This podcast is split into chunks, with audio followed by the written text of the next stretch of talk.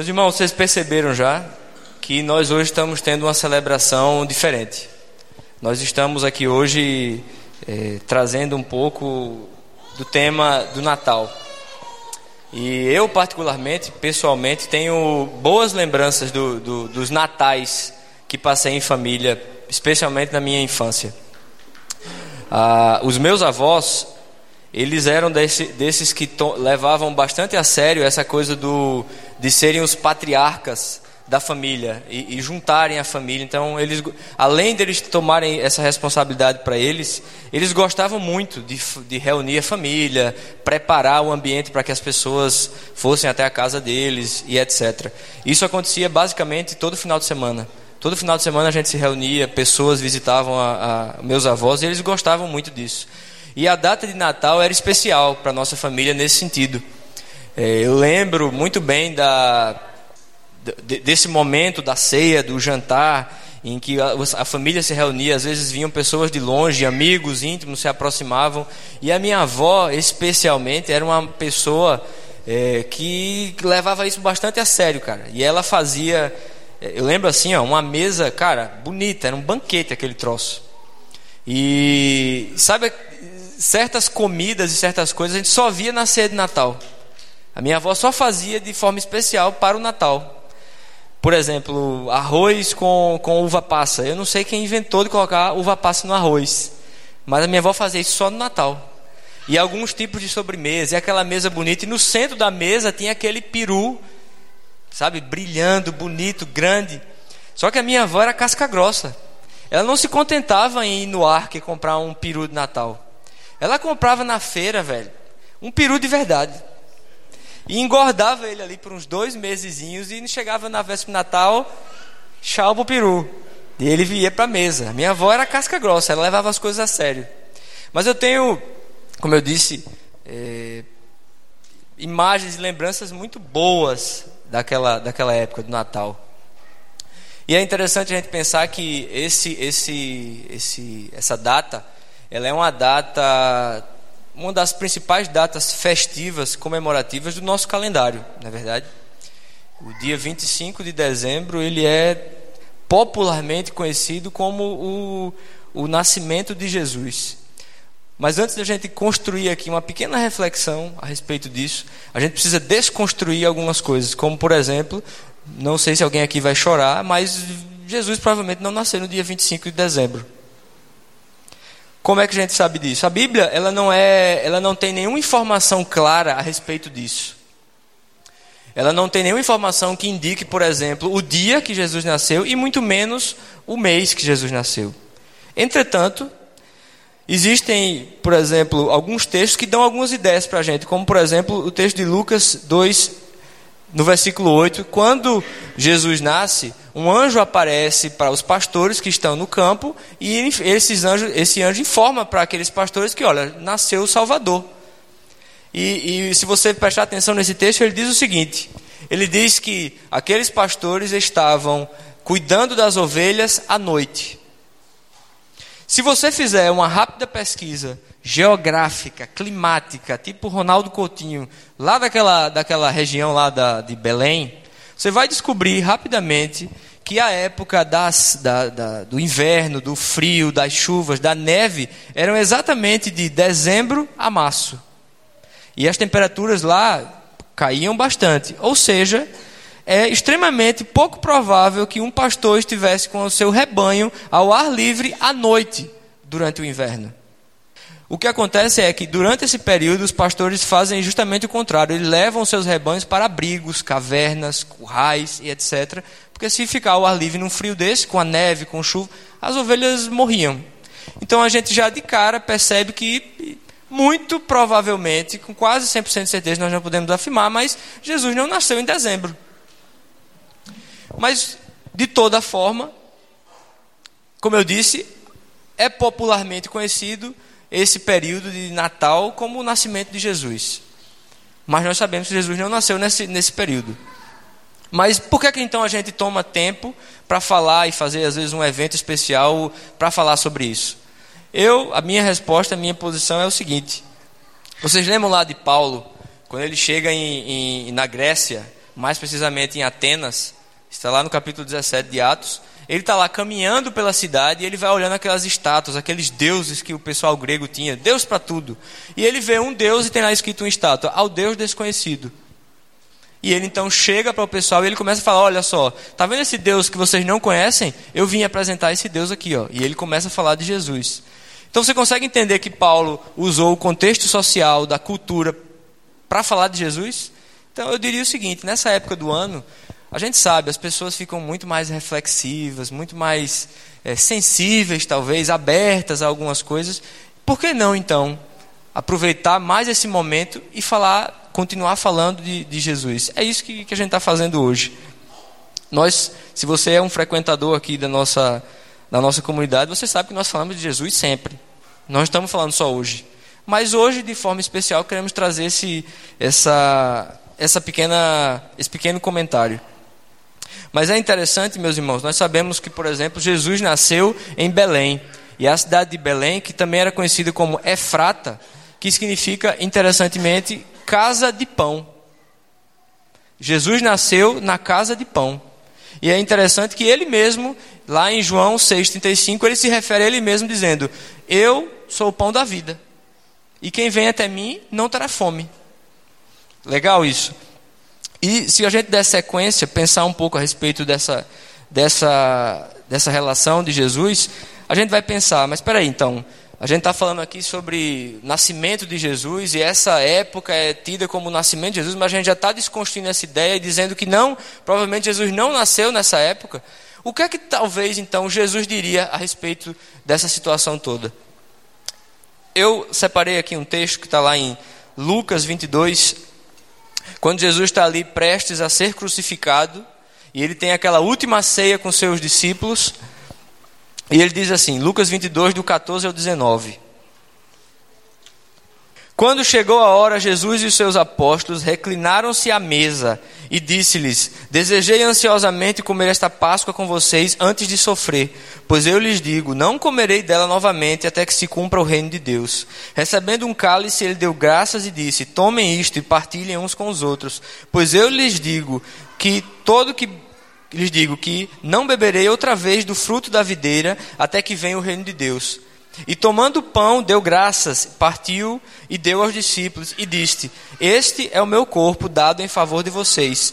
Façam isso em memória de mim. O que é que eu, o que é que eu diria em relação a esse texto? Eu diria o seguinte: que Jesus queria ser lembrado era pela morte dele, era pelo que ele estava prestes a fazer e realizar na cruz do Calvário.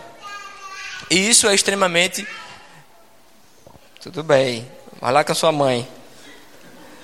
Isso é extremamente importante e pertinente para a gente. Jesus queria ser lembrado e eu penso que Jesus não estava preocupado com a data de nascimento dele, ou se nós iríamos saber a data que ele nasceu. O que ele pede aqui na Bíblia, e nós lemos isso, é: vocês querem se lembrar de alguma coisa? Se lembrem do meu sacrifício na cruz. Se lembre do que eu completei e realizei na cruz do Calvário. É disso que vocês devem lembrar. Isso, meus irmãos, aponta claramente para algo chamado salvação. Se Jesus não tivesse morrido naquela cruz e ressuscitado ao terceiro dia, nós não teríamos nos sido reconciliados com Deus, não teríamos sido salvos e teríamos estaríamos entregues ao nosso próprio pecado e condenados ao inferno. Mateus 7 do 13 ao 14, diz assim: Entrem pela porta estreita, pois larga é a porta e amplo o caminho que leva à perdição, e são muitos os que entram por ela. Como é estreita a porta e apertado o caminho que leva à vida, e são poucos os que a encontram. Nós falamos um pouco sobre isso hoje de manhã, e pegando um gancho aqui rapidamente, como eu disse, Jesus queria ser lembrado, e ele deixou isso bem claro, pelo que ele completou na cruz. Isso aponta claramente para a salvação. E aqui o próprio Jesus ele traz para a gente uma figura ilustrativa para fazer a gente pensar a respeito disso. Ele diz: existe uma porta larga e grande, e existe um caminho largo e grande. E existe, em contrapartida, uma porta estreita e um caminho estreito. E está, Jesus está falando claramente sobre salvação. O próprio Jesus diz isso a respeito dele mesmo. Eu sou a porta. Ele não está querendo que a gente tenha dúvidas. Ele está dizendo: olha só, existe uma porta grande e uma porta pequena, um caminho largo e um caminho estreito. E o que é que isso indica para a gente? Portas, elas têm função básica de divisão, não é verdade? Você coloca, por exemplo, uma porta no meio da sua sala para dividir a sala da sala? Não. Você vai dividir a sala do quarto, a sala do banheiro, ou seja, a porta ela divide ambientes diferentes. E isso aponta quando a gente pensa em salvação, isso indica claramente vida nova. Eu estou aqui numa realidade, mas se eu passar por essa porta, eu vou sair de uma realidade, de uma atmosfera e vou entrar em uma outra atmosfera, em uma outra realidade. E nós temos essas duas alternativas: a porta larga e a porta estreita. E Jesus trabalha esse texto trazendo essa ilustração para a gente, e isso faz a gente refletir acerca de algumas, de algumas coisas. Como, por exemplo, você pensa que você vai vivendo sua vida e você vai adquirindo e, e acumulando experiências. Nós falamos um pouco sobre isso hoje de manhã. E imagine então que você vai vivendo sua vida e você vai acumulando experiências, e essas experiências você vai colocando dentro de uma bagagem, da sua mala. Sabe aqueles viajantes que tem aquelas malas bem grandes que, nas costas, que às vezes você vê andando pela beira do, dos caminhos por aí? Tem panela pendurada, tem barraca, tem tudo que você imaginar, se o cara precisar, ele tem ali naquela bagagem. Então você imagine que você vai vivendo sua vida, você vai acumulando suas experiências, e você vai pegando todas essas coisas que você vai aprendendo e vivendo, e você vai colocando na sua bagagem. E um dia, você está caminhando por um caminho e você se depara com duas alternativas. Você tem aqui uma porta grande e você tem aqui uma porta estreita.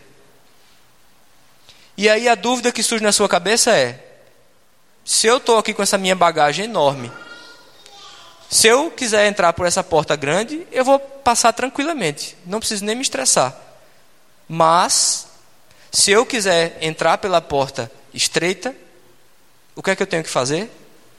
Eu tenho que rever minha bagagem. Tem um monte de coisa que eu vou ter que deixar para trás, porque eu não passo pela porta estreita com que eu tenho, com que eu estou carregando. Isso significa, meus irmãos e minhas irmãs, que nós precisamos tomar uma decisão. Nós precisamos entender que rumo nós queremos tomar na nossa vida. Há uma versão desse, desse texto é, que ele diz que ele se refere à porta estreita como a porta pequena. Ele diz: há uma porta pequena e um caminho estreito. E eu prefiro essa tradução porque eu penso o seguinte: se você imaginar uma, uma porta estreita, você concorda comigo que uma porta estreita ela pode ter 3 metros de altura, 4 metros de altura? Concorda comigo? Ela é estreita, mas ela é alta. Isso pode acontecer, vamos só imaginar. Agora, se a porta é pequena, como algumas versões dizem, você consegue entender que para eu passar por uma porta pequena, eu preciso me abaixar, eu provavelmente preciso me curvar, eu preciso me ajoelhar para passar por essa porta pequena. E isso indica, meus irmãos, algo a respeito do, da minha entrega e do meu reconhecimento do senhorio de Cristo na minha vida. Quando eu estou diante dessas duas alternativas, de um lado eu tenho, eu posso viver do jeito que eu quiser. Eu posso continuar seguindo o rumo com tudo que eu tenho. Eu não preciso me desfazer de absolutamente nada. Eu só preciso continuar caminhando. E do outro lado você tem uma outra situação eu preciso deixar minha bagagem para trás e eu preciso me prostrar e reconhecer que existe um Senhor, dono da minha vida. E se eu escolher passar por essa porta, eu estou abrindo mão da minha própria vida e estou dizendo, meu amigo, a partir de hoje, você é o meu dono. Olha que coisa séria. Só que não acaba por aí. A Bíblia diz, e esse texto diz muito claramente, existe uma porta larga que leva a um caminho largo. E existe uma porta pequena que conduz a um caminho estreito. Ou seja, o caminho, a porta e o caminho, a gente viu aqui, eles levam à destruição. E em contrapartida, a porta pequena e o caminho estreito levam à vida. O que eu quero dizer, construir aqui é o seguinte: você consegue perceber, meus irmãos, que a vida que nós tanto queremos, ela é uma combinação de duas coisas? Eu tenho que passar pela porta e eu tenho que continuar caminhando pelo caminho. E é interessante a gente pensar que o próprio Jesus também diz o seguinte: em João 14,6: Eu sou o caminho, a verdade e a vida, e ninguém vem ao Pai senão por mim. Então o que é que Jesus está dizendo aqui? Ele já falou antes: Eu sou a porta. E ele acabou de dizer: Eu sou o caminho também. Muitas vezes nós temos essa ideia, talvez equivocada ou incompleta, talvez, de que um dia nós fomos em uma igreja e alguém falou sobre Jesus e a gente levantou a nossa mão e a gente disse: Eu entendo que eu quero esse Jesus aí. E a gente tem na nossa cabeça que, olha só, eu passei pela porta. Eu passei pela porta pequena um dia, pela porta estreita um dia. Só que eu pergunto para você: você está caminhando no caminho estreito? Você continua caminhando com Jesus? Ou você acha que você um dia passou pela porta e ufa, consegui, já completei, já fiz a parte difícil, agora eu vivo a vida do jeito que eu quiser? Deixa eu lhe explicar uma coisa, meu irmão. Você não pode passar pela porta pequena e caminhar no caminho largo. Se você entrar pela porta pequena, você vai caminhar num caminho estreito, onde nem todas as coisas lhe convêm, onde nem todos os comportamentos são para você. Então, quando nós pensamos nessa data tão bonita sobre Jesus que nasceu, nós temos que lembrar que aquele Jesus que nasceu, seja lá qual foi o dia que ele nasceu, o importante é que ele morreu na cruz e que ele ressuscitou ao terceiro dia. E que Ele é o caminho que conduz a gente para um relacionamento com Deus. E que nessa noite, meu irmão e minha irmã, você precisa tomar uma decisão. Ou você está andando pelo caminho largo, ou você vai caminhar com, pelo caminho estreito. Eu acho interessante porque Jesus é muito simples. E ele diz aqui: meu amigo, só existem dois caminhos, só existem duas alternativas. Ou você vai entrar pela porta larga e caminhar no caminho largo e fazer o que você quiser e viver uma vida de pecado e ninguém vai lhe recriminar, ou você vai escolher, entender, entrar pelo, pela porta pequena e caminhar pelo caminho estreito. Só existem essas duas alternativas. Então, nessa noite, se ao passo que a gente, eu falo isso para você aqui, e o Espírito Santo fala no seu coração, se você no seu coração por alguma razão você pensa, eu não sei em que caminho eu estou. Se você, eu vou dizer a você, você mais simples. Se você não está no caminho estreito, andando com Jesus, você está no outro, meu amigo. Não existe um caminho alternativo em que você está vendo, esperando para ver o que é que você vai tomar de decisão, vendo o que é que vai acontecer. Eu estou aqui, sabe, no banco de reservas, esperando para um dia tomar uma decisão de verdade. Você já tomou. Se você não, não passou por essa porta pequena e não está caminhando com Jesus no caminho estreito, você está no outro caminho, meu amigo. E nessa noite festiva, de alegria, de, de celebração, onde nós lembramos Jesus, eu digo para você: você precisa tomar uma decisão. Você precisa tomar uma decisão. Existem algumas profecias sobre, sobre Jesus, sobre o nascimento de Jesus, que nós vamos ver na Bíblia. E em uma delas, Jesus é chamado de Emanuel, que significa Deus conosco. E pensando, para finalizar nessa questão toda, Jesus nasceu, nós não sabemos quando, ele viveu, ele morreu, ele ressuscitou e ele continua conosco hoje, porque ele é Manuel. Ele é Deus conosco. Ele mesmo disse: Eu estarei com vocês até o final dos tempos. Então, nessa noite, meu amigo, minha amiga, meus irmãos, nós precisamos aproveitar esse momento e nós precisamos tomar uma decisão. Qual o caminho que a gente vai seguir? Qual o caminho qual que é a porta que você vai entrar? E não se esqueça disso, meu amigo. A porta é só o começo da jornada. Depois que você entender o que Jesus fez na cruz, você disser, eu, eu preciso de, de, de, um Salvador. E você dizer, eu preciso passar por essa porta que é Jesus, você precisa continuar caminhando com Ele. Então, que nessa noite, queria propor que a gente fechasse nossos olhos por um segundo. Eu queria incentivar você, meu irmão, minha irmã, a refletir a respeito disso. Senhor Deus e Pai, nós Louvamos o teu nome, Senhor, pelo teu sacrifício naquela cruz, Pai. Louvamos o teu nome, Pai, porque o Senhor se entregou, se esvaziou e se entregou por cada um de nós. E o Senhor ressuscitou ao terceiro dia, Pai. E nós podemos, Senhor, por causa do teu sacrifício, Senhor, sermos reconciliados com nosso Pai. E nesse momento, Senhor, diante da tua palavra, Senhor, nós queremos nos posicionar, Pai. E eu oro, Senhor, pedindo ao Senhor que você possa estar falando conosco essa noite e nos ajudando, Senhor, a tomar uma decisão, Pai. Nos atrai para os teus braços, Senhor, essa noite, Pai.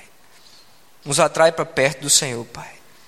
Nos dá coragem, Senhor, de abandonarmos, Senhor, sabe, as coisas que temos carregado nessa vida, Senhor, para que possamos, Senhor, passar por essa porta, Senhor, e caminhar com o Senhor nesse caminho, Pai. Tem misericórdia de nossas vidas, Senhor. Em nome de Jesus, Pai. Amém. Amém. Que o Senhor aplique a palavra dele aos nossos corações e que a gente possa de fato entender aquilo que, que Jesus falou aqui a respeito dessa decisão que nós precisamos tomar. E a verdade, meus irmãos, é que nós precisamos voltar a essa porta pequena e a esse caminho estreito todos os dias. Todos os dias nós precisamos voltar nele e precisamos reavaliar. O que é que eu tenho carregado que me impediria hoje de passar por, esse, por essa porta? Porque nós precisamos ser salvos de nós mesmos todos os dias. E que o Senhor abençoe as nossas vidas e nos ajude a caminhar com Ele. Amém?